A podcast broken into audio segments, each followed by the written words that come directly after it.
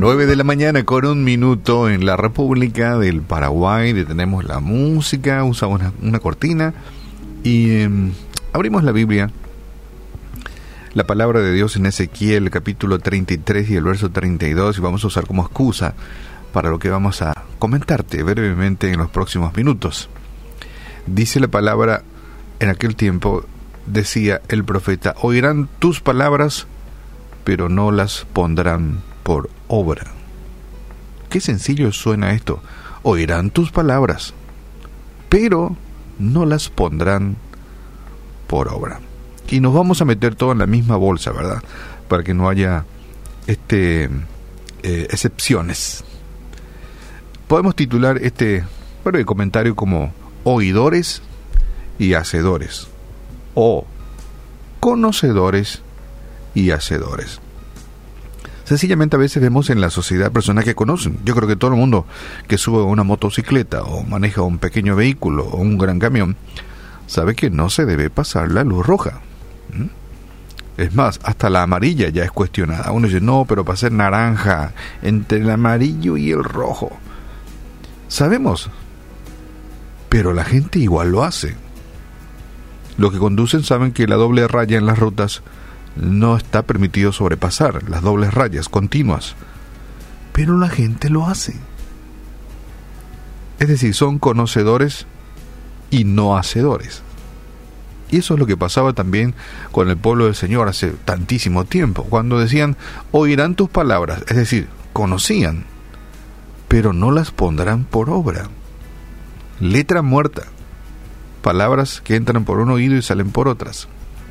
La historia, una historia sencilla, así para ilustrar nada más esto, eh, es la de un hombre que asistía a la iglesia y a quien le encantaba escuchar una buena predicación y hablar y, discutir las verdades bíblicas. Le gustaba.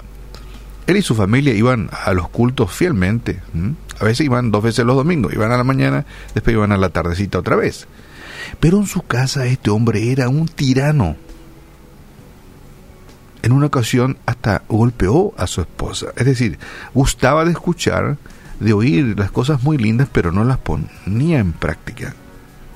Cuando su pastor se enteró de estos tratos, este fue a aconsejarlo. Le advirtió que si continuaba con esa conducta violenta, un día se encontraría solo y sin amor, sin su familia. Debes cambiar, le decía el pastor pone en práctica todo lo que hablamos en los cultos, mi querido hermano. Pero él no hizo caso de la advertencia. La esposa de ese hombre lo dejó. Y sus hijas, ya casadas, no querían saber nada de él. Las palabras de su pastor se han hecho realidad. Lo que le advirtió se cumplió. Hoy está solo y su familia lo rechaza. No quieren saber nada este padre violento que asistía así regularmente a los cultos y gustaba de oír palabra de Dios y hasta hacía comentarios bíblicos. Pero yendo al pueblo de Dios, como te leía lo de Ezequiel, se parecía mucho a este hombre, el pueblo del Señor, en aquel tiempo. Le gustaba escuchar la profecía escucha, le gustaba escuchar al profeta comunicar el mensaje de Dios. Se juntaban ahí y le decía, profeta, profetiza. Querían escuchar qué Dios decía a través de su profeta, pero seguían viviendo malvadamente y no tomaban sus advertencias en serio. Entraba por un oído y salía por el otro. Y justo como lo predijo el profeta, los babilónicos llegaron y los hicieron cautivos a los del pueblo del Señor. Fueron advertidos, no hicieron caso, no pusieron en práctica. Solo entonces se dieron cuenta de que habían cometido un grave error al escuchar la palabra de Dios y no ponerlas en práctica. Pero ya era demasiado tarde para evitar el juicio divino. Ya pasaste la luz roja, Shera, pasaste la luz roja. Ya te pilló el policía de tránsito pasaste la doble raya continua. Ya era tarde. La palabra nos deja este desafío de que seamos hacedores de la palabra. Es decir, al conocer, lo que nos resta es ponerla en práctica. Y si Dios te dice caminar por esta línea recta, pues eso es lo que nos conviene a todos y cada uno de nosotros. Pero muchas veces, usando la frase de mi mamá, queremos ser cabezudos y nos giramos a la izquierda de la raya, a la derecha de la raya y vamos dando tumbos en la vida. Sed hacedores de la palabra y no tan solamente oidores. Es el desafío.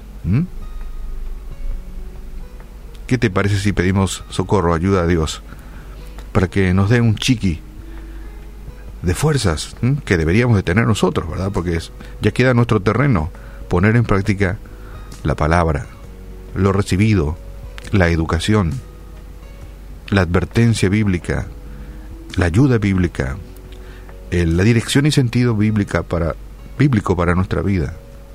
Queda nuestro terreno, queda allí, la pelota en tu cancha. Pero de todos modos vamos a pedir a Dios que nos ayude. Padre, en el nombre de Jesús, te pedimos en esta mañana para que nos ayudes a ser tanto oidores como hacedores. Que se dé el proceso normal de que una vez que hemos oído, hemos conocido cuál es tu perfecta voluntad, cuáles son tus, tus reglas, cuáles son tus mandamientos, cuáles son tus direcciones y sentidos para nuestras vidas, pues las podamos hacer, ponerlas en práctica. Ayúdanos, Señor.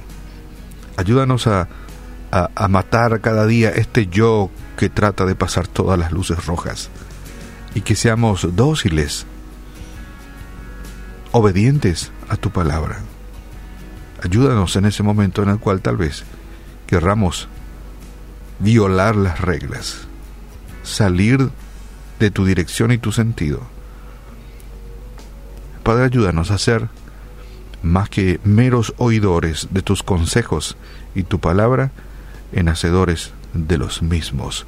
Sabemos que tú tienes grandes premios para nosotros. Oramos en esta mañana, en el nombre de Jesús. Amén.